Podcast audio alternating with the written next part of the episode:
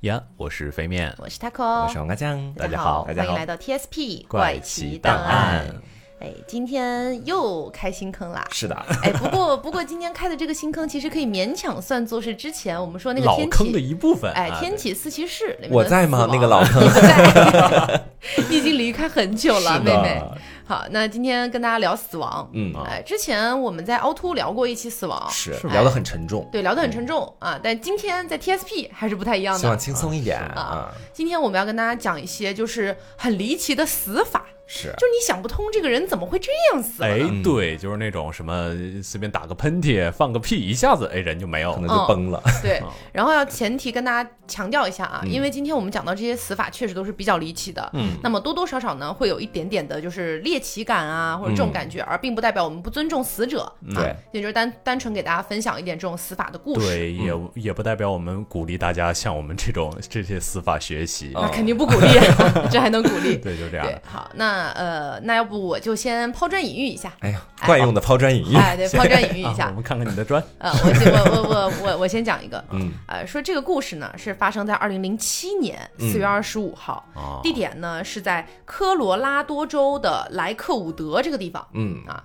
这地方发生个什么事儿呢？说有两个女的。哎，这两个女的名字呢也不是很重要啊，嗯因为大家难记。今天我们会讲到很多国外的一些故事，是的，所以为了方便大家记住，我们呢就取两个最简单、大家最容易记住的名字啊。我们取一个叫 A B，哎一个叫啊，一个叫一个叫贝塔。好了，对，就叫贝塔贝塔好记啊。啊，就他俩。俩数学老师，他 俩是干嘛的呢嗯？他俩是职业的摩托车赛车手。哇这么厉害，哎，哦，女性这个摩托车赛车手还比较少见的。对嗯，那大家猜想一下，说这个摩托车赛车手他能出个什么事儿呢？可能要么就是肇撞，事吧，我要么就撞也这么想车啦，对啊，或者比赛的过程当中发生一些意外啦。啊，对，但是不是的，我们今天的主角 A B 他不是这样死的。跟他的职业毫无关系吗？哦，还是有一定关系的。啊，是这样，就是他们当时在那个州啊举办这种就是赛车比赛嘛，嗯那你可能会有一些人，哎，像像这个赌赛马一样，嗯哎，去赌他们谁能赢、嗯啊，所以呢，他们能够通过这样的一个比赛去赚取到一些钱。嗯，哎，比如说赞助商也会给他们一些钱啊，基本上是从两万美金到三亿美金不等，这么高哎那还是不少的。所以有很多人是蛮拼命的嘛。两位富婆，啊，对两位富婆。但是我们今天讲到这个 A B 和贝塔他俩呢，哎，其实在这一块儿还不算是一个特别有名的一个赛车手，嗯啊，但但是他俩还是非常努力的啊，嗯想要争取到这笔钱。就小新人儿啊，小透明那种。对，所以在第一轮比赛的时候，A B 呢那是发挥了自己浑身的解数啊，结果还是没有赢了贝塔 啊，哦所以贝塔赢了，那嗯 A B 心里就很生气啊，就想说，是吧？你这一赢，基本上断送了我赚钱的一个道路，对啊，因为他们相当于小组赛嘛，是啊，你输了你就没法继续比了。好姐妹是做不成了，啊，所以 A B 呢，哎，就非常的无语，但是他也没办法，他就退下来了，嗯没有下一把不是他比赛了，嗯下一把呢是贝塔跟 Cindy 去比赛。啊，啊，呃我们这边都是用化名啊，是，然后呢，贝塔跟 Cindy 去比赛，A B 心里面是不开心的。嗯，，A B 就觉得我得搞你这个贝塔呀，对吧？我这个烂贝塔，啊，我得搞搞你。于是呢，嗯。他们不是赛车手嘛，于是 A B 准备了一颗长钉，一嗯个很长的一个钉子，然后呢放在了这个贝塔的他这个摩托车的一个链条上面，啊，哎，就是说希望事情，哎，希望他开起来的时候，比如说摩托车因为这个钉子摔了呀，或者翻了呀，啊，他都觉得哎很好，是吧？啊嗯，决决定整人家，明明是自己技术不如，哎，对，反正就要整人家，结果呃奇葩的事情发生了，嗯，就是他把这个钉子放上去了，然后贝塔不知道嘛，嗯。贝塔就开着车准备去比赛了，是，结果在车那个引擎刚刚发动没几秒，嗯。那个链条转动起来的时候，嗯，那颗钉子一个不小心啊，因为各种各样的一个物理的作用，把那个链条给扯断了。啊，哦。把那链条扯断了之后，那链条直接飞出来了。嗯就是那根链条飞出来之后呢，挂到了谁的脖子上呢？挂到了 A B 的脖子上。啊，对做坏事还都到自己身上来了，就是，对对，然后直接把他的颈动脉给割断了。对，所以他就是这么死的。这个寓言故事告诉我们不要做坏事，你知道吗？对，这是很奇妙的一件事情啊。他本来是想去整一整人家，结果把自己给整了。对这个太冤，也不能说冤，因为这坏事也是他自己做的，其实对啊嗯，遭报应了，可能是感觉善有善报，恶有恶报那种。对，对然后我们今天提到的，特别是我这边啊，我这边都是从一个纪录片儿叫做《一千种死法》里面收集到的一些故事。嗯啊，那我们其中呢还有一些故事，呃，也是来自于达尔文奖。哎，嗯达尔文奖我觉得跟可以跟大家聊一下，一个非常有趣的奖。就说这个奖吧，你听起来他感觉是一个生物学领域啊，是不是有对，什么？感觉蛮靠谱的一个奖。哎，有什么卓越成就是吧？嗯但不是的，就达尔文奖呢，它是颁给什么样的人呢？就成功活下来的人吗？没有 进化的人。给死去的人。哎，啊就是可能你这个人也是因为像刚才 A B 这样莫名其妙的死去了。啊，他认为呢是呃，就是有点嘲讽的意味吧，就是说哦啊，你以奇葩的方式死亡，对，然后你好像帮助了就是物种进化论这种感觉。啊啊你已经被我们这个物种淘汰，掉了 对，所以他每一年颁的这个奖都是给一些离死法非常离奇的人颁的。OK，真的好羞辱啊！我觉得，哇真的不想领来领这个奖，其实对他这 个奖毕毕竟你人也死了嘛嗯，他也不是真的让你请到现场去给你颁奖，他都是网上发给你这样子。OK，啊、所以我去看了一下达尔文奖，基本上现在能查到的是在一一年还有在发这个奖，嗯但一一年之后还有没有就不知道了。怨念太深，可能办不下去了。真的很烦哎！你说这这死了之后，家人可能还要收到这个达尔文奖给他给这个死人的嘲讽，对这想想蛮过分的。嗯，嗯，好那我接下来再来跟大家讲一个，嗯可以说在我这里是非常奇葩的一个案件吧。嗯它跟天气有一定的关系啊。嗯，现在跟大家介绍一下我们今天两位奇葩主角。这两位奇葩主角呢，男的啊叫做理查德，我们就叫他小李吧，好吗？就叫小李。那女生呢叫贝莎妮，我们叫她小贝啊，也是方便大家好记一点。话说是在二零一零年的六月的时候，当时正值盛夏嘛。他们两个呢，我刚刚说的小李跟小贝两个人是一对情侣，嗯，然后呢，他们俩一起住在这个田纳西州。小李和小贝两个人其实是谈了非常久的恋爱的，两个人觉得是时候要把我们的我们俩的恋爱进行一次升级了。然后两个人就觉得这个小李心里面当然就想说，我要跟这个小贝求婚。哦。啊。至至于这个具体怎么求婚方式，他想了很久，最终得出来一个方案，就是说我到郊外的山上约他一起去爬山，哎，然后我哦。们在山顶上，在繁星的坐镇之下，我跟他求婚，他一定会答应我的。对，嗯所以呢，幻想是非常的美好的。然后话说就到了那一天了嘛，这个他能怎么死啊？能想到的就是爬到山上那个像像像像那个什么电张东升还是什么？对对，张东升啊给他推下去是吗？啊，会不会摔下去什么的？没有没有，这些东西我觉得对于我们今天真实发生的事情来说，推下去都太过于人为了、嗯啊。他其实呢，就是当天的时候，小李把小贝约到了这个山上啊，嗯然后在之后两个人就一路开始爬山，嗯，很辛苦的爬到了山顶。在爬上山顶之前啊，他们就观察到这个天气，哎，嗯好像不是特别的好，嗯因为当时正值六月份嘛，其实可能随时可能要下雨或者干嘛打雷，呃，那种雷暴天气。对，对吧我的我的真心天地可张，就直接就上去了，是吧？，对，但当时呢，小李这个人呢，他也没有想太多，他觉得就算我们俩一起去爬山，今天下雨了，那今儿也是我求婚的大日子呀，是不是？那能怎么样呢？下个雨，对呀、这大雨也不能阻挡我们的爱情，当时是这么觉得的。然后呢，两个人就一起到了山顶嘛。到了山顶之后，开始下雨了，天气确实不太好。嗯，小李当时也没有想太多。这个时候呢，他刚准备拿出自己的钻戒跟他的女友小贝求婚的时候，没有想到天空中忽然雷声大作，一道雷直接劈中了他们两个。两个都劈中了。对，两个人同时劈中啊就啊，劈到他们的戒指上，对，也没有，当时还没有拿出戒指，太戏剧化了。对，还没有拿，还没有说出他的结婚誓言，只是两个人刚到山顶，可能还浓情蜜意了一会儿，就直接把两个人都劈到了。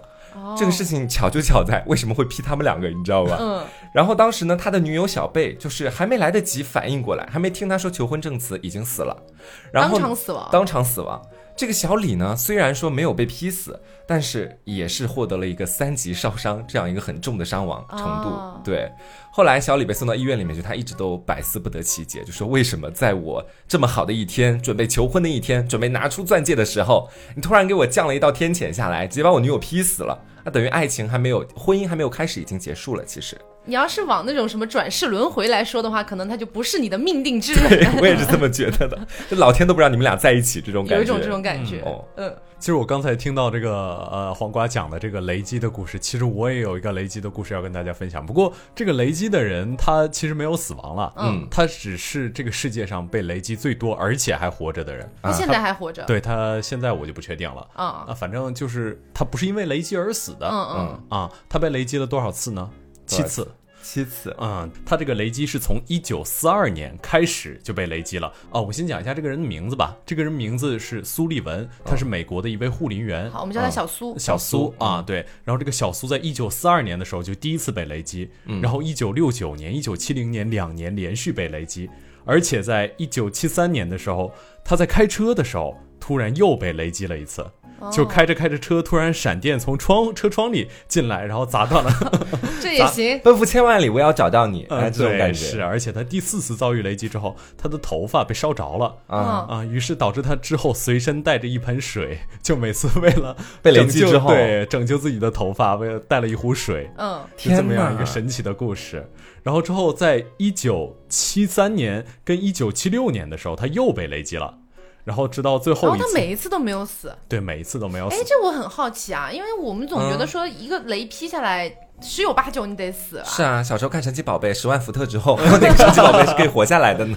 对啊，他居然这么侥幸的活了这么多次。嗯，对，也许是因为踩到地上，可能雷就直接倒到地里面去了。我不知道啊，这个可能是哪位物理大神可以帮我们解惑一下？因为这个让我想到，我小时候不是住厦门嘛，嗯，然后那个时候经常会有台风过来，然后我小时候记得有一次，哎，其实不是雷，是闪电，嗯啊，对，就是哦，对，是吧？刚我一直在说雷击，其实是闪电 啊，对，就是是这样。当时我记得那天是刮很大的台。台风，嗯，然后我们全家开着车要准备回家，结果那一天呢，就有一道闪电直接劈到了我们开着的车子的旁边，距就直线距离应该不超过两米，旁边的一棵行道树。啊，一棵比较还没有长得那么粗壮的一棵行道树，直接给它劈裂了，然后哐当一下倒下来，刚好倒在我们车刚刚开过去的后面的那个地方。那你躲过一劫啊？真的是躲过一劫，真的是啊！天哪，哎，我也有这种相同的经历，其实我也没被劈到，对，没被雷劈过。但是我有一次也是下雨天的时候，打着把伞，就是往家里面走嘛，走着走着就看到自己面前真的是面前一道雷直接打到了地上，就是一道闪电直接打到了地上，非常快的速度，就是我的眼睛还是捕捉到了，就是打到。地上之后迅速收回，当时离我大概也就两三步的距离，就在我伞面前。你知道我那时候是我，你走的稍微快一点，可能就要被劈到了。对我当时就觉得老天在提醒我，我以前做过什么恶事吗？警告你，你再往前走一点就杀了你这种。所以说，这位哥哥他 他直接被雷劈中七次都没有死，这是我没有想明白的事情。嗯，他可能就是天生就这种招雷体质，有可能雷神转世，上辈子是个避雷针。好，啊，接下来我给大家讲一个发生在一九九八年九月十九号的故事。嗯。啊，这个女性呢，当时在德克萨斯州的奥斯汀这个地方。嗯，哇，这位女性也是一个猛人啊，她非常的相信自己，就是只要健康饮食，她就可以长寿甚至永生。啊，呃，迷信，对他非常相信这一点。那么呢，他就在自己的，你知道美国人嘛，他们一般住一个可能住一个小小的别墅啊，或者类似的东西，哎，大 house，然后外面有一个大的 garden，对吧？可以自己种点东西。是，哎，他就在说好土。他就在外边的那个 garden 里面呢，啊花园里就种了很多的小麦草，种了很多 tree，小麦草都可以这么说了，很多 flower 小麦 tree。对他，他就想用这个小麦草，小麦草天天来榨汁儿啊，所以呢，就觉得自己活得很健康啊，每天小麦草加一点这个西红柿呀，那个什么火龙果呀，活得很健康，哎，活得很健康啊，每天原始人一样健康，哎，然后每天是非常大剂量的在喝，哦，他一开始觉得还是不错的。哎，觉得自己每天倍儿棒，都很 healthy。但是他在他不知道的时候，因为人家也要出去上班的嘛，也不可能天天待家里。他不知道的是，在他们那个社区里边啊，有一个男的，这个男的呢是专门来维护这些人的一些 garden 的。嗯，哎，结果这男的吧，那段时间在他们那个社区里面闹老鼠啊，于是呢，那个男的就拿着那种就喷涂的那种老鼠药，哎，类似老鼠药之类的东西，天天往他那小麦草上面喷。嗯。天天喷，天天喷，他要喝呀。对。然后他要喝，所以他这个东西呢，又不是说瞬间致死的，毒性没有那么大。嗯，但是呢，他就日积月累，每天大量的在喝那个东西。这算蓄意谋杀吗？我的妈呀，觉得真的有点算。就可能说是那个社区管理员的那个男的，他也不知道这什么草，嗯，他以为就是普通的草呢。你你说，在一九九几年的时候啊，一一一哦，一九九几年的时候，可能也没有意识到说这个东西可能是拿来榨汁儿的啊，对，是。然后就往上喷了嘛，所以他每天每天都在喝大剂量的，其实里面含了很多老鼠药。他还觉得自己很。很 healthy 当时的时候。结果呢，后来就发生了一件事情，他有一天在做那个瑜伽球啊啊，这个时候呢，他其实身体里面的那个毒素啊，已经造成了他那个凝血功能就是有障碍了，有有有有问题了。哇！所以他那个时候直接在他的那个大脑里面形成了一个血栓，嗯啊，相当于直接那个地方啪就破裂了我的天，啊，破裂了之后就肯定是一头栽下去就死掉了。这也行？对，天哪，太可以了吧？有点像是本来是想要好好的健身啊，适得其反。对，反而适得其反了。虽然不怪他，而且我觉得还有一点，就是感觉美国人在这种园子里种菜的人还是比较少见的，是你有感觉吗？我觉得如果是我妈住这种大 garden 的话，后面应该全都是菜。哎，种一些白菜啊啥的，嗯可能社区管理也会也不会喷一些药什么在上面。对，是、中国人的种族天赋，种菜。我接下来跟大家再来分享一个非常奇葩的啊，嗯这是个非常奇葩的事情。说是呢，有一个人，他大概三四十岁，他没有名字啊，我今天就也没查到具体相关的名字。嗯啊，就说这个人三四十岁的时候，他是在地下室死了。警察发现的时候，整个人呢已经是死了好几天了。警察后来就开始立案调查呀，然后就查这个男的在现场发现了很多跟其他的死亡案件不太一样的地方。第一个不太一样的地方是在于是说他身上穿的全是女装。就穿的是裙子呀，戴了文胸啊，对，就各种各样的装束，非常奇怪。然后呢，第二个奇怪的地方是在于他在死亡的时候，警察发现他的时候，他的脸上竟然戴了一个防毒面具。你想想看，嗯这个为什么要戴防毒面具在地下室里面？是地下室有毒气吗？嗯，然后警察就顺着那个防毒面具的管子，就直接一路往下探，然后就开始看到底连在哪儿了。后来发现连在了他自己的肛门里面，哦，对是就你很拼。是不是？就你光听这么一想，你是不是就马上脑子里就会想，是不是他想要用放屁的方式自杀？会不会有这种想法？那自杀为什么要还穿着女装呢？可能是在穿着女装用放屁自杀，可能是这样子。哦，就是没有什么特殊性癖吧？应该会。对我，也觉得可能是跟性癖有关系。对，是。然后警察当时你也不能够直接在那个案件的卷宗里面写“放屁自杀”这四个字嘛，对不对？嗯你至少得查出来嘛。嗯但后来查出来发现其他什么问题都没有，仇家什么的也不存在，也没有什么人可能在现场进入过的痕进入过的痕迹。嗯就他的死亡死因，警察也没有办法判别出来。没查出来什么东西。对这个案子到后来呢，也就不了了之。这只是就是一件奇葩的事情，但是它触动了我，让我开始产生了好奇心。嗯我就开始想，臭屁真的能把人臭死吗？嗯然后呢，我就开始去搜集相关的资料嘛。我发现哈，这个事情先跟大家说结果，结果是从理论上来说，臭屁真的可以臭死一个人，但是实操难度比你想象的要难太多太多了。嗯。具体的原因跟大家解释一下，就是我们平常日常在生活当中放屁嘛，排出来的气体，它里面的组成成分，它不是一种单一的气体叫屁，没有这个气体，嗯。对。它是很多的组成部分，它可能有百分之五十九的氮气啊，啊。比如说这个百分之二十一的这个氢气，还有其他的一些杂七杂八的气体我气知道好像有。什么叫什么银朵跟那个粪臭素，好像对。就这个东西会会比较臭，尤其是那个银朵，据说是因为银朵的浓度比较高的时候，它就会很臭。如果它稀释了，其实就是香水。对，一般我们来说里面，应该还有点甲烷什么的吧？我觉得。对对对，是有的一般来说，有的人他们放屁不臭嘛，你不要嫉妒他，就是因为他没有，就是他没有那百分之一的，比如说银朵呀，或者说是一些我们刚刚说到的粪臭素呀，这些可能致臭的东西。这些致臭的东西在每一个完整的屁里只占百分之一的成分，嗯所以有的人他可能不臭，只是因为缺少了这百分之一的成分而已。嗯那我们刚刚就说到说这百分之一可能就是说它致臭的原因嘛。屁当中其实还有另外的一种东西，在部分人的屁里面可能相对比较臭一点的，还有这叫硫化氢的东西。哦这种叫硫化氢的东西呢，硫化气体。对，它是非常强大的。这种气体啊，它四点七 ppb，ppb 是个什么意思？是一个非常非常小的单位，嗯哇，你好专业啊！对天哪我！给大家尽量简单的讲好吧，嗯给大家科普一下，就相当于是啊 ppb 相当于是一个浓度单位，非常低的一个浓度。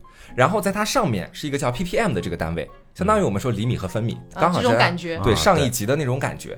我们说一般一个人他闻到五十 ppm 的浓度的这个硫化氢的气体之后，就会造成眼睛损伤了。哦，一旦闻到一百到一百五十浓度之后呢，它其实嗅觉就会消失了。再往上，你直接可能一次性闻一千 ppm 浓度的这个硫化氢，ppm 是个很小的浓度单位，嗯。所以一千其实你也并不能够把它想的特别大的那种感觉，对，它就会让你直接崩溃，甚至于说直接死亡。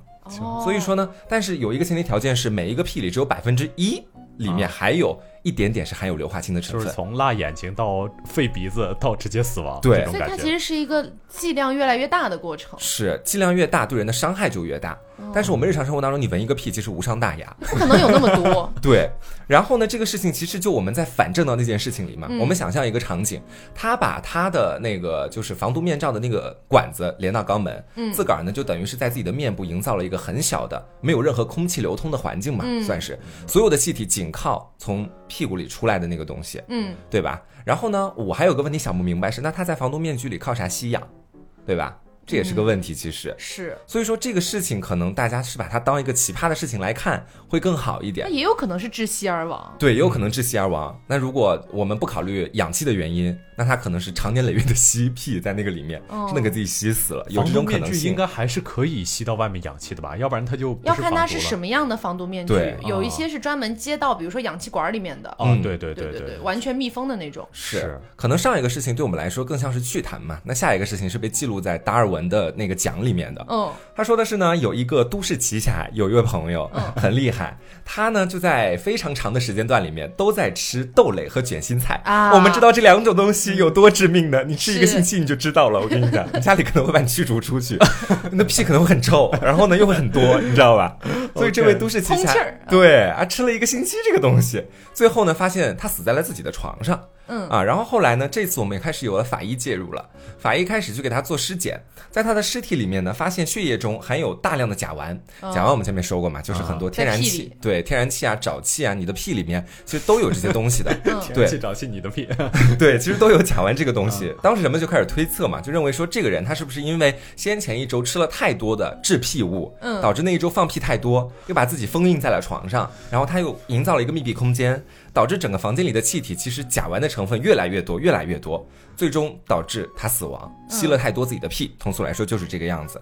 然后呢，还有很多人觉得说不是这个样子，他们也没有提出其他的建设性的想法，他们只是要否决掉说，呃，你你们说他是靠甲烷把自己吸屁吸死的这种说法。嗯，他们觉得说，如果一个人想要在密闭空间里靠吸自己的屁，然后里面的甲烷来让自己死亡，他至少是需要吸入六升六升含有甲烷的屁。那我们说六升这个概念确实是有点太吓人了，我一次性喝水都喝不了六升，怎么可能喝？六升啊？对，它是吸了六升的这种类型的气体，所以说这个想从实操的难度来说，就是非常难的。嗯理论上来说确实说得通啊，你吸那么多确实可以嘛。那实操大部分人可能都完成不了这个事情。是。对，这就是关于屁的一些学问了。OK，哎，你说到这个关于屁哈，嗯你说到这个关于屁，我这边本来是打算在飞面讲完之后我再来讲这个故事，但是你你这个忍耐不住了？耐不住了，行，因为我这个我可以先让给你。好的，因为我这个故事跟屁的关系也非常大，嗯对，但是。竟然这个女的不是因屁而死的，嗯哎，我们来说一下是怎么回事儿啊？说是二零零八年十一月十号的时候，嗯这个地点呢是在华盛顿州一个叫西雅图的地方啊，嗯大家都知道西雅图，啊，对，那个地方呢有这么一个大学啊，这个大学嗯叫什么不重要啊，也不是什么特别出名的大学。嗯，他呢经常每一年会组织一个比赛，嗯这个比赛呢就是说。呃，找很多漂亮的女孩子啊，啦啦队，哎，不是不是，穿比基尼，嗯然后呢进桑拿房去蒸，谁能蒸的最久，哎，那就可以，比如说有一些荣誉啊，或者进入某个社团啊，这样子。哇，哎，对，那当时呢，呃，其中有一个富二代女啊，富二代女，她就非常的心机，她就说，心里想，在蒸桑拿的这个环境里，我要怎么样快速的把别人逼退，然后我才能赢呢？哎，他不会，想这个问题。他不会放屁吧？不会吧？然后呢，他就在比赛之前的一个月，每天都在吃青豆和花椰菜。天哪，啊哎好狠的巨星啊！据说这两个东西好可怕呀哎是非常容易致屁的啊。嗯然后呢，的准备好了，于是就开始走进了这个桑拿房，大家都穿着非常漂亮，一开始大家都非常靓丽。嗯走进去之后呢，因为桑拿房热呀，嗯然后大家就开始出汗什么的。这个时候他的屁就开始绷不住了，就开始不不就开始一个一个屁放，哎，放的非常频繁，哎呀，就直接把旁边一个女的给熏吐了，就就突就吐了，然后就跑出来，然后外面的人还问他你还好吗？我好个屁，就这种对，然后呢，他就靠这个办法一个一个的击退，我觉得他赢了也会社会性死亡。因为 人家也毕竟也是个富二代，哎，也不在乎。于是呢，到最后了啊，几乎是比赛到了已经白热化的阶段，只剩下他和另外一个来自非洲的女孩。是，哎，这位来自非洲的女孩非常的耐热，哎，毕竟毕竟是在大草原长大的，从小闻屁长大的，也非常的耐热。但是呢，就闻她这个屁也是很难受啊，但是就一直憋着。说她鼻子不通气儿，这两天感冒了，没有没有，也是非常的难受。这个时候呢，哎呀，这个富二代女的真的是太损了。她这个时候呢，就觉得说你怎么还在这儿啊？于是又卯足了劲儿憋了个巨大无比的屁。噗噗噗噗，这样憋了个巨大无比的火山喷发一样的屁，有味道的节目呢。然后这个非洲的女的就实在受不了了，说你这个人做人怎么能这个样子？实在受不了了啊，就退出了这个桑拿房。于是呢，就只剩她一个人在里边了嘛。然后呢，这个非洲女的出去了之后，怎会如此？啊，差不多要宣布结果了嘛。差不多宣布结果，就大概也没过个几分钟，就大家在外面稍微整顿一下啊，记录一下，就准备进来把这个女的叫出来了。嗯，结果进来的时候发现这个女的两眼瞪直。嗯，整个人已经僵在那里了。然后这个非洲的女的过去推了他一下，说：“哎，可以了，出来吧。”嗯，你赢了。结果这女的啪一下倒地上了，她已经死了。为什么？天哪！怎么花费了太多的精气神？不是，怎么死的呢？她倒不是因为屁而死的，嗯，是因为她在这个桑拿房里面实在蒸了太久了，嗯，就是她的体温已经达到了四十二三度，然后整个身体有一点这种过度的发热，然后直接给烧死了，嗯。所以就那么几分钟的时间，其实，哎，其实也不是说就那么几分钟，就是前面已经积攒了很多的一个热的一个能量。他也在受伤害啊，其实从量变到质变，对吧？对，所以相当于他就给给给活活给蒸死了，这么个概念。而且我还有一种感觉，就是你们觉得他是怎么忍受自己的屁味的呢？这个我也想不通，其实对啊，是不是人对自己的发出的臭味其实是有一定的那种容忍度的？是，我觉得可能是有的时候我放一个很臭很臭的屁的时候，对，反正今天大家讨论屁嘛，无所谓。有的时候我放一个很臭很臭的屁的时候，就是感觉。就是难闻，但是好像能忍受。对，但如果是别人放一个很臭的，我不行，我会恶心。对，对，你知道，而且有时候我我今天不介意透露一点自己的，就是稍微奇怪一点的小癖好了。你喜欢闻屁？不是，就是如果是自己放的屁，然后呢是真的很臭很臭的话。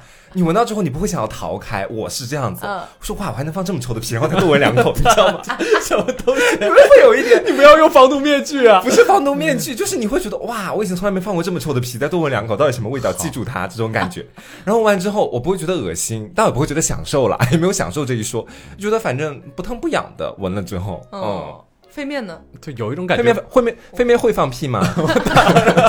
八块腹肌的男人会放屁吗？完美的完美声音的男人会放屁吗？没有，昨天还在他哥的。哇，昨天你真的是狗哎，真的是狗，你知道吗？昨天我们在玩，昨天我们在玩剧本杀，然后呢，当时已经很晚了，我就相当于躺在就是那个沙发上，对，然后飞面坐在我旁边，啊，相当于我的头跟他的屁股距离应该不超过直径不超过一米这样。主要是灵魂画师画的实在太好了。这个时候，他突然朝着我的脸的方向，噗，放了一个屁，你知道吗？而且你知道，我那时候，我听到突然听到他给我惊呼，大喊了飞面的名字，说 你怎么会如此？怎么会如此大胆？我当时你知道，后面我十五分钟所有的笑都是在笑这个东西，越想越好笑。我在大无语事件发生，哎，嗯，而且我觉得还有一点就是。我感觉啊，就是别人的袜子，我会非常非常难以忍受，它的味道就是只要有一点，我就会觉得这个世界已经已经完全不好了。嗯，但如果我自己的袜子，可能就有时候脱下来会闻一下那种样子。你喜欢臭袜子臭脚？不会，你是 gay 吧？不是，呃。我这次讲的呢，整个气氛就跟刚才那种欢乐的气氛不完全一样了。嗯。啊，这个讲的是一个稍微有点诡异的事件，是在二零零五年的这个美国德州德州啊的，在一个就是其实就是在一个海滩上，然后有巡警发现有一个皮卡在那儿停着。嗯，然后这个其实皮卡这个发现也没有人过来认领，这也不知道车主是谁，然后他们就想干脆把这个皮卡给搬开吧。然后结果一搬开这个皮卡，下面躺着一个男的尸体，就在车的底部，就在车的底部躺着一个男的尸体。为啥？我觉得这个事情真的，你从这个角度、这个横截面去看，觉得完全不能理解的样子。但是听我接下来的故事，就会一步一步发现，嗯，这个好像还真的是挺靠谱的一件事件。嗯，就是这个是这个男子叫汤马斯，他是一个钓小汤，嗯，小汤，小汤是一个钓鱼好手，嗯，他每天都过来钓鱼。然后这次钓鱼呢，他就是没有钓到鱼，呃，搞得这个人很郁闷。然后他就想，要不然我睡一会儿得了。嗯。结果他睡一会儿呢，他又想，本来都已经把毯子拿出来了，但是他就想，万一这下雨了呢？这我再睡了，这这说不定还要被淋醒，这多不好啊！于是他就跑到车底下去睡觉了啊。他这脑洞，嗯，好的，大，对，其实感觉好像也没有太大的问题，对吧？这样一环一环的扣出来，你单看这一环到车底下睡觉，因为担心下雨，好像还 OK，对吧？是，嗯，对。结果下一环就是他没有料到，今天其实是这个叫天文大潮的时候。我可以给大家解释一下什么叫天文大潮。天文大潮就是呃大体的解释，粗略的解释啊，就是太阳和月亮同时引发的这个潮汐。其实钱塘江就是日月大潮的这个钱塘江江潮就是日月大潮的一种，可以理解了啊。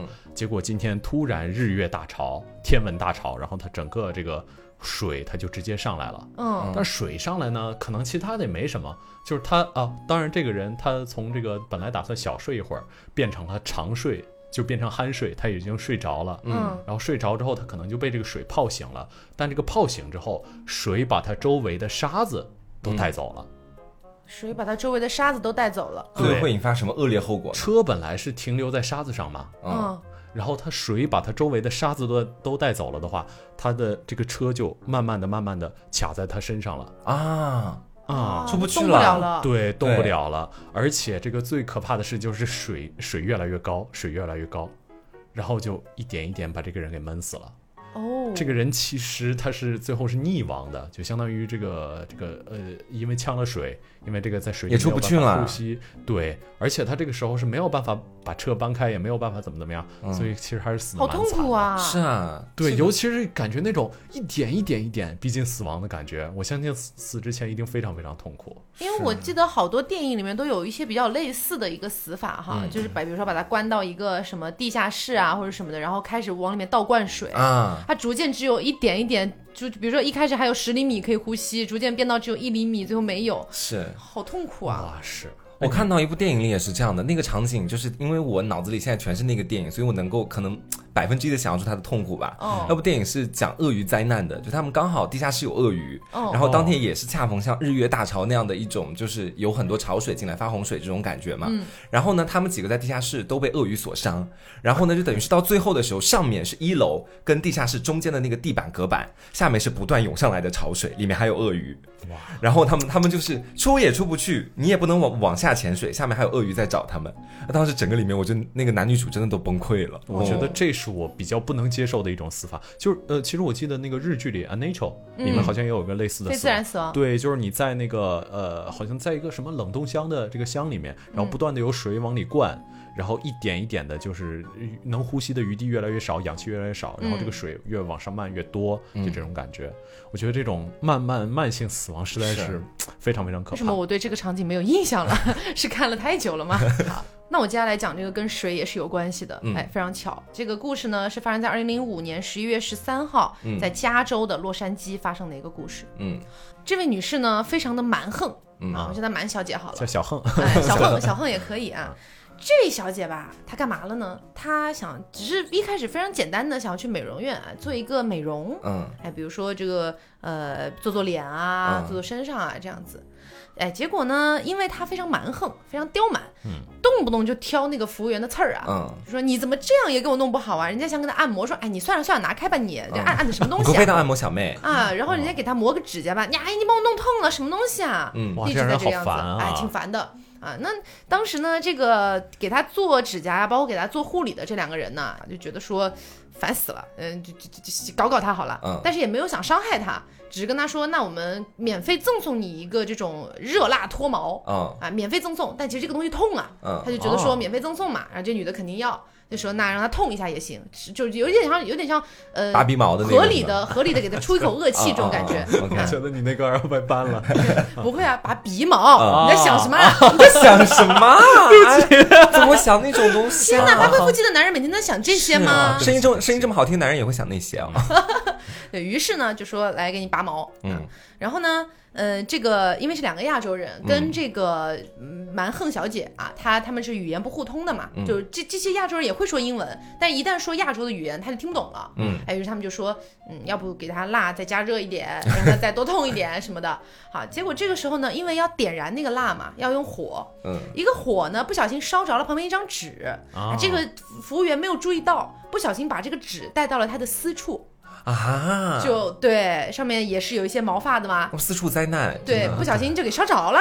哎，烧着了之后赶紧吓死了呀，又也没有想真的谋财害命，没有想伤害他嘛，就赶紧拿拿那个就是湿的毛巾啊什么的给他扑灭了。嗯啊，所以但是在扑灭的过程当中，因为那个毛发燃烧嘛，然后就产生了很多的浓烟。嗯那于是浓烟往上飘，就飘到了屋顶的那个那个火警报火报报警器，你知道吧？嗯那种东西不是它是有多少量啊？会会浓烟会有的，会有的，会有浓烟，因为你还把它扑灭了呀，哦，对吧？哦，扑灭是对，会有浓烟嘛，然后就触发了天花板上的那个报警器，嗯开始洒水了。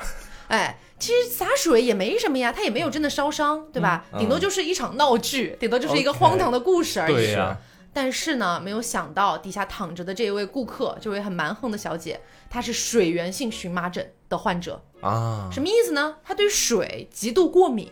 啊，这种、哦对，当时我在这个纪录片里面看到的是，全世界基本上这种这种病的比例哈是两千三百万分之一。很少见了，很少见到有人对水过敏嘛，嗯。所以但他就是一个严重过敏患者，所以当那个水不停的洒下来，洒到他身上，你想他在做美容嘛，还要脱毛，所以身上其实穿的很少，嗯。就可能穿了一个抹胸和一条内裤而已，身上大面积的都淋到水，啊，然后他逐渐就没过几分钟，马上窒息而亡了。天哪，过敏也是个很严重的事情，我感觉我遇见的，我我不是我我还真遇见过一个一位水过敏的人，哦？但是他怎么说轻度过敏吧，嗯，但是我就没有办法想象那种重度水过敏的人他们怎么洗澡啊，对。或，者怎么，哎，感觉这样的人人生应该会蛮可能会有别的方式辛苦了吧。对，嗯。那我接下来跟大家来分享一个可能也是跟水有关的故事吧。嗯，这个跟水有关的故事呢，前面说有是这个退潮之后把它淹死的，嗯。有到你那边涨潮涨潮。涨涨潮，退潮怎么淹死了？完全相反，两极反转。到你那边可能又是说他自身可能对水过敏，嗯，到我这边呢，我要跟大家说一个被开水烫死的这样的一个人，嗯，哦，因为喝了开水之后可能引发了一些身体啊，是疾病。喝的吗？。对，哦，你你光说被开水烫死，我还以为 那个那个太吓人了，我的妈呀！是啊，是我们说呢，这个故事的讲述人当时包括报案人是一个叫小豹的、嗯。啊，小豹有个姐姐，她姐姐呢身体素质没啥问题，嗯。但是呢有一个不好就是患有精神病。哦，话说呢，在有一天早上，小豹跟姐姐一起住嘛，嗯。有一天早上小豹醒来的时候，想要去把姐姐叫起来，开始将跟她一起去干些事情，然后突然发现呢，姐姐当时就已经开始神志不清，整个人是完全叫也叫不醒，怎么也推不开，嗯。推推不醒的那种感觉。小豹当时就慌了呀，你说这到底是发生了什么样的事情？嗯，所以说呢报，警吧，对吧？对，所以说当时就直接把姐姐送到了医院，他是想要去先救一下嘛，因为想先抢救，还不确定死没死。对你当时直接把警察叫过来，说不定耽误了最佳的救治时间。哦，然后呢，到医院之后，医生看了看之后，觉得说，经过了整体的检查，确认了他姐姐的死亡。哦，所以说，当时小豹也是百思不得其解，怎么一个人身体素质没问题，半夜睡着睡着还能睡死了？嗯而这个人是自己的姐姐呀。嗯，他当时就想要去找医生去对这个事情，因为他也不懂到底怎么。死的？对对他不懂这个事情，所以说呢，他当时也贡献出了属于自己的一些，比如说跟姐姐的经历啊，或者什么的。他说，就是呃，在呃姐姐死之前的那天晚上，嗯他其实是有给姐姐喝一些热水或者干嘛的。嗯姐姐当时也没支吾说太烫了，或者直接把水扔掉，姐姐是直接喝下去了。咕嘟咕嘟喝下去对，了。咕嘟咕嘟喝下去了，然后整体好像也没有什么其他的情况出现，而且小包自己有观察到，送去医院的时候，他观察到姐姐的就是身体上是有烫伤的，他觉得说这个事情可能会跟姐姐的死因有直接的关系，哦他就跟医生开始说嘛。但是我们说一般体外烫伤是很难置一个人于死地的，可能过一个晚上也是这样，所以小包当时他心里想的怀疑点是姐姐是不是在晚上在就是他不知情的情况下喝对，又的是很喝了点烫的开水，什么？对，然后哦开水进入体内，然后导致烫伤了支气管啊或者什么东西的可能，呼吸系统。对，嗯引发了死亡。但是从医啊，生、应该不是呼吸系统，应该是消化系统。嗯，对，然后从医生的角度来说，觉得这个事情发生的概率实在太少，医生不愿意相信这个事情的发生，嗯而且当时已经确认死亡，医生呢也没在最后给他做尸检，比如说喉部的检查什么东西的，嗯，然后呢就等于是直接把他姐姐就确认死准备亡之后，后事吧对，准备后事吧。然后小包当时就回家了嘛，回家之后和家人一合计，越想越不对劲啊，不能。接受啊，这这太太不能接受了。对，因为最后连一个明确的死因都没给，嗯，对吧？就对，就然后当时后来就说，那我们申请尸检，我们要法医检验一下，好歹也得给我姐姐一个明明白白的死因。嗯，到最后呢，就是说法医来介入了嘛，法医的鉴定结果是由烫伤导致的急性喉炎伴化脓菌感染窒息死亡。哦，虽然是窒息死亡，但是我们可以看它那个导致死因里面是有急性喉炎。等于是说它那个水跟喝下去是有一定的关系在里面的。哦，啊，然后再导致的这个半化脓菌感染，具体什么菌感染我也不是学医的，我不太懂。嗯但是呢，唯一我们可以确定的是，确实跟那杯喝下去的烫水有着很直接的关系。到事后的时候呢，采访了医生啊，就是医生当时你你说说看，你这直接不跟人家属说，也不做喉部检查，对不对？就后来又采访这个医生，医生说，呃，法医的鉴定结果确实是这样了，但是呢，他怀疑说热水只是可能导致死亡的其中一个原因，还有其他原因。那具体什么原因，他可能也说不出来。这种感觉，只是说他从他的医学角度和常理来说，他不去做喉部检查的原因就在于是说这种事情不可能发生。他觉得开水不可能真的这样喝下去烫死人。对，是这种感觉。这样的概率实在太小，但是真叫他遇上一个，是啊，哦，而且当时送过去已经确认死亡了。其实可能从部分医生的角度来说，他如果是活还可以救一下，那死的话可能也就我们就把这个基本结果跟家属讲一下就可以了。是嗯，而且可能说，因为姐姐有一个精神方面疾病嘛，哎，他可能不知道。她可能就是要么是意识模糊的时候，嗯她也根本就意识不到自己在喝烫水或者之类的吧。哎，反正这事情也挺操心的。就可能知觉没有那么灵敏了。对，嗯，那我接下来讲一个这个呃，可能稍微有点爆炸的这种感觉，就跟嗯爆炸物比较有关系的。嗯这位也是，其实我倒是觉得，就是这种死亡的纪录片啊，因为很多我感觉都是美国啊，包括这些英国啊这些国家拍摄的，嗯嗯所以很多都会有这种稍微有一点点抹黑亚洲或者抹黑苏联的感觉。是，啊，对，所以我接下来讲的这个故事，其实就是有关于这个苏联那片的。其实乌克兰是二零零九年啊，然后这个死者名字叫弗拉基米尔，嗯，啊小福，小福啊，对，是。然后小福呢，其实是一个这个热爱化学的这个化学学生嗯啊。那个时候他其实，在放寒假的时候，嗯，但是他这个小福很刻苦啊，他就在这个接着在这个实验室里接着忙活自己的化学。哦，还在研究呢。嗯，对。然后这个小福呢，这毕竟寒假嘛，所以他可能就没有那么遵守这个实验室的操作条例，比如说不许把任何吃的带进实验室。嗯哦，小福其实平时也是一个这个需要专注的一个学生，嗯，偷偷吃东西对吗？偷偷吃东西，然后他就偷偷吃一个口香糖。嗯。啊，也不是偷偷吃了，因为这个时候寒假也没有其他人在，嗯。所以他就吃这口香糖，然后一边吃一边一边吃一边嚼，然后口香糖有时候嚼着嚼着就没有味儿了嘛。嗯。但是毕竟他是一个化学生，嗯。所以这个呃化学实验室里有直接的食品添加剂，啊。他就往里面加一点点柠檬酸，就蘸一下柠檬酸，然后接着吃，蘸一下哦柠檬酸，接着吃。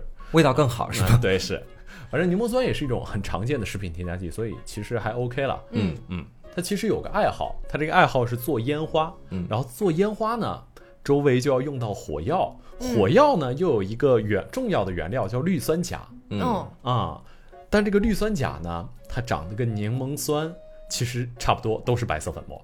嗯哦，所以有一次。他一不小心蘸的不是柠檬酸，而是这个氯酸钾。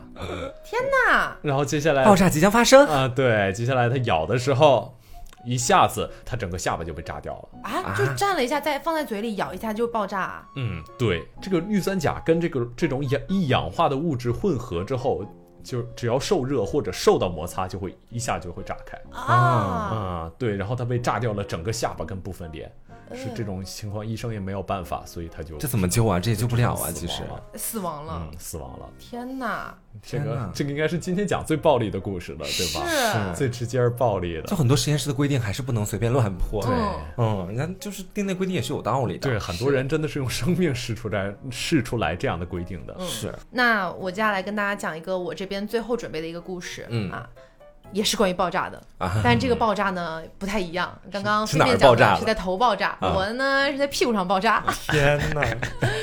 现在这个跟屁其实没有太大关系啊。嗯呃，来说一下，有一个小女孩儿，哎、也不是小女孩儿喽，嗯有一二十岁的那种啦。我们就叫他小敢吧，因为他特别敢、啊，什么都敢做。小敢呢，这件事情是发生在一九九五年的八月十八号，在新泽西州、新泽 新泽新泽西州。的一个叫做登维尔的地方。嗯。啊，小敢呢，他从小就有点像那种 tomboy，、嗯。就有点小铁 T 的那种感觉，但他不不一定不一定是 LGBT 群体哈啊啊，他就特别喜欢跟男孩一块玩为什么喜欢跟男孩一块玩呢？因为他觉得男孩子嘛，啊，有的时候比较皮，适合当兄弟。啊，然后大家经常会打赌，比如说我们来赌谁的嗝儿打的大啊啊，我们来赌谁尿的远，可能会有这样的一些比赛。哇，这个他也要参与吗？没有了，没有了，争强好胜啊！但是每一次只要这个挑战小感觉得自己可以的，他都会上。我又觉得我行了，哎，他觉得我不管，我敢，对吧？我就要来参与。外国人为什么这么少？然后有的时候还真能赢过一些男孩子，他就越来越喜欢跟他们去比。结果有一天，有一个男孩就提出一个建议，说这样吧，我们彼此约在下周一的时候，哈啊，我们一起来比谁放的屁大。啊，身上的屁又多又大，不是说好了跟屁没关系了吗？死跟屁没有关系，对，跟屁没有关系啊。结果呢，这个小感就想说，可以啊，反正就还有几天时间准备嘛，大家肯定回去猛吃青豆啊，对吧？啊，于是呢，他就赶紧在就是这个家里面翻出所有的青豆啊。这个时候，他的友人刚刚离开他家，就大家约好了嘛。嗯。结果在他的友人离开他家才不到几分钟的时间里面，突然听到小感在房间里发出一声尖叫，剧烈惨烈的那种嘶吼。他们赶回去的时候，发现小小感已经死了。为什么？我们时间倒退回十分钟之前，小感在干嘛？嗯，他不是把所有的那个就是那些青豆啊什么找出来，正准备吃嘛。嗯。但是呢，小感这个人吧，他跟他那些兄弟们有一个非常不好的习惯。嗯。他们会吸食一种气体，这个气体就是违禁的那种气体，你就知道了。哦。哎，就我我我就不说它的名字是什么。哈哈哈哈懂懂的人就会懂啊。哈哈哈哈气。于是呢，小感就想，哎，你说这个气体这么大这么多，对吧？我要是往我的那儿。哎，就给它灌后庭，灌入一点，到时候我放的屁是不是就最大呢？赶紧来试一试，作弊啊！你可是真的啊！赶紧来试一试，有想法，找了一个那种有点像那种塞头的那种东西，然后放在那个气体的罐子上面，然后下面涂了点润润滑液之类的，然后往里面怼一怼，然后就开始挤啊，开始往里面释放气体。但是你知道这种气体吧？它到了你的那个部位之后，它是有很强烈的一个冰冻反应的。嗯啊，它是有一定的那种急速冷冻效果的。嗯，所以它直接导致那一块的肠那个道那个壁全部脱落了，你知道吗？脱落了之后，它的那个胃包括整个它的腹部又开始膨胀，但是膨胀它又没有办法，骨骼没有办法支撑它膨胀那么大，所以它所有的气体又开始急速的反退，退回它的那个地方。哎，就是屁股上的那个地方。嗯，这个时候刚好他的友人赶到啊，赶到的时候正好在他看到他那个样的一个状态的时候，然后他这个时候从他的那个肛门的位置发生了一次爆炸，砰的就炸掉了。炸掉了之后，他的友人正好站在那个爆炸的方向，被喷了一脸的血，啊，他就这样死掉了。幸好他赢了。我觉得也算是他赢了，又恶心又可怜的感觉。对，哇，其实很爆炸，好胜心也太强了吧？还是要尊重科学啊！你说好好好好吃青豆不就好了吗？对啊，他就是觉得玩闹的，他可能就是觉得说，我要是只吃青豆，我不一定赢得了他们。嗯嗯，这种感觉，对自己放的屁没自信。我我觉得没有必要参加这么一个放屁的比赛吧？人家小嘛，也没多大。OK OK OK，是我接下来分享的也跟爆炸有关，但这个爆炸还不是就是你们说能看到的爆炸。我觉得对于受害者来说是心理爆炸，你知道吗？我看完之后，我只有。大无语事件和怎会如此？嗯，这 两个事情在我这里，在我脑，在我脑子里浮现。我们现在介绍一下这二位奇葩人士啊，嗯，也是一对夫妻。嗯，这个丈夫呢叫做米尔卡，我们叫他小卡啊。嗯，这个妻子呢叫做米娅，我们叫他小米好了啊，小米和小卡。他们两个呢是一对还算恩爱的夫妻，就是很多夫妻在一块儿可能也会隔着吵吵架干嘛的，他俩也会吵，但是呢不伤害真正的感情。两个人呢一共抚养了三个孩子，但是啊他们在这个漫长的婚姻生涯当中，其实有一件事情是我们可能这些旁边人看他们夫妻觉得说最不搭调的，就在于他们的身材体型。我们说呢这个小米，这个小米是女方嘛，对吧？小米她身高是一米七五，重一百三十六公斤，对，一百等一下公斤吗？对，是二百五十六斤。哦，那还确实是二百五十二斤，对啊，不是不是二百七十二斤，我的算术 稍微还是确实有一点重了，对，我的床都沉了，是高也挺高的，一米七五。但我们说这个她的丈夫呢，这个小卡就比较瘦弱了，身高才一米七八，体重也只有五十四点四公斤呢。哦，还蛮瘦的一个男的。对，就整个他们俩在一起来可能就是一座山和一一个大山和一个小山的那种。那人家相爱其实也不碍着别人什么，这个我们也不至于或者干嘛，我们不架着他们。但是呢，问题就是说这两个。体型的人在一块儿，但凡产生一点矛盾，可能就会发生接下来的大无语事件了。肢体冲突，对。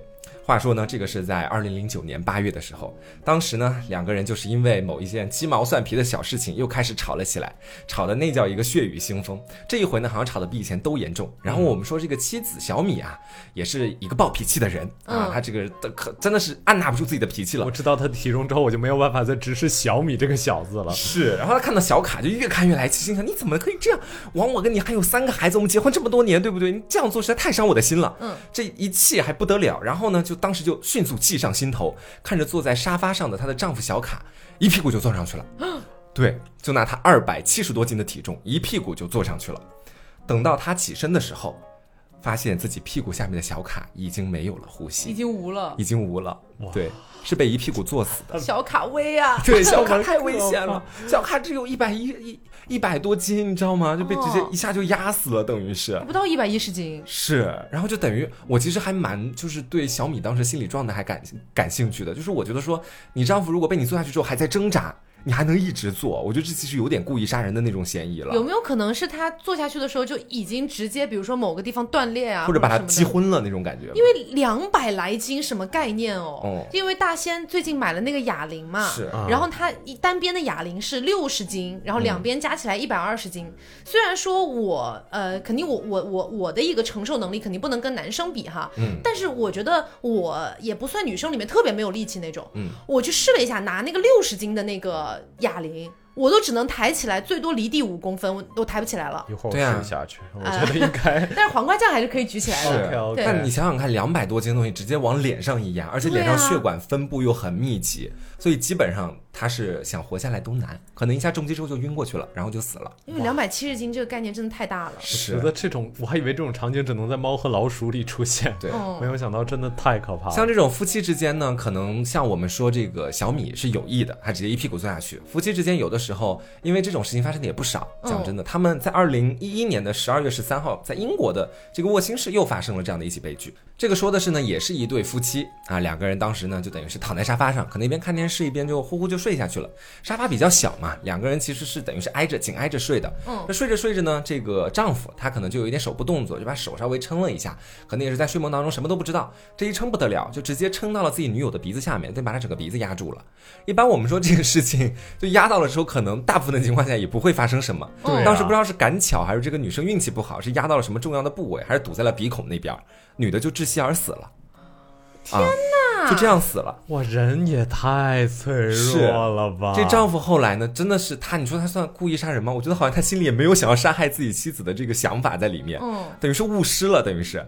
然后后来接受采访的时候，丈夫就对着镜头说：“我醒来的时候，他的手还是热的，但是我没有想到，好像就是我的手直接搭上去，给他直接弄窒息而死了。”这种尴尬事件、大无语事件，其实有的时候，不管是我们，嗯，一个是提醒我们在吵架的时候嘛，你也不要太意气用事了；，一个是在睡觉的时候，还是要保持一定的距离啊，情侣朋友们。嗯，OK，那我记得我们这期反正讲水的故事讲了这么多，那我就再讲一个有关于火的故事吧。嗯，好，就是这个故事呢，其实是怎么说呢，还是有一点点抹黑苏联的意味。嗯，这个其实是讲有关于苏联的一个宇航员，当时还是预备役宇航员，叫瓦伦丁。小瓦，小瓦啊，小瓦在这起事件中就是死者了。嗯，小瓦的死因是什么呢？小瓦的死因是他没有把蘸了酒精的棉球准确的扔到垃圾箱里，然后他就死掉了。为什么？是旁边的人杀的他？系统惩罚是吗？不不不不，大家可以先听这个故事啊。这个故事是这个样子：小瓦呢？啊，当时苏联啊，为了那个呃，苏联跟美国不是有太空大战吗？大家这个都应该都知道，就是呃，争着去登月。嗯，然后之后他们互相都培养这种宇航员。培养宇航员要怎么培养呢？就是他们在这个室内放了很多很多的空气。室内是一个高压的一个高氧的一个环境，然后室外呢是正常的氧气，然后这个瓦伦丁要在这个室内生活个十天十五天左右，嗯。啊对，然后之后而且他需要每天都要经受这种就是可以说是测试吧，检测你身体状况，嗯，然后这个身体状况呢是通过那种电极来检测的。然后今天小瓦结束了工作的一天，他把这个身上的电极拿下来，用酒精擦了擦绑放电极的地方，然后他往旁边一扔，结果酒精没有掉到垃圾桶里，而是到了旁边的一个电热水壶上。但是因为屋内是一个高纯液高氧的环境，所以一下子因为沾了酒精的棉球嘛，一下子就燃烧起来了啊啊！但是这个事情，而且这个事情不是最。就是相当于不是那种一下子直接燃烧起来就没有了，而是小瓦接下来又用自己的羊毛、自己的大衣去拍这个东西。但是由于这是一个纯氧的环境，所以很多物体的燃点变得低了很多，所以他一拍，他的大衣一下子又都着烧了起来。他穿的是羊毛的制服，然后直接他的全身就都烧了起来。嗯，这个时候还有一个非常惨的事情，就是由于屋内跟屋外的这个大气压不平衡，门是没有办法打开的啊啊，对，所以他们这个门打开花了多久呢？花了半个小时，他活活被烧死啊！对，然后后来发现的时候，就是到最后抢救他的时候，往他身上输血的时候，就只有脚底的血管可以用了。就全身的血管都已经是那个，就基本就是被烧烂了那个状态。天哪！那这还抢救得了吗？就抢救不了，抢救不了了。在十几个小时之后，小法就这个殉职了，是这这么一回事儿。是，好惨哦！在特殊环境下，酒精棉也要扔对呢。其实，嗯，好，请我们。那今天就是跟大家分享了一些这种。很离奇的死法，你就是单把这个死法说出来，你想都想不通，都不相信。可能你这么去讲的话，对，特别是你那个二百七十多斤把她老公做死，哇，这怎么做到的？就是有有一点有点费解，这样子，气上心头啊，就是对，还是提醒大家要珍爱生命。嗯，对我们可能很脆弱。对，呃，也是希望大家喜欢这期节目，然后不要忘了素质三连，点赞、评论、加转发。那我们下周再见啦！我是 taco，我是飞面，我是王嘎酱，拜拜，拜拜。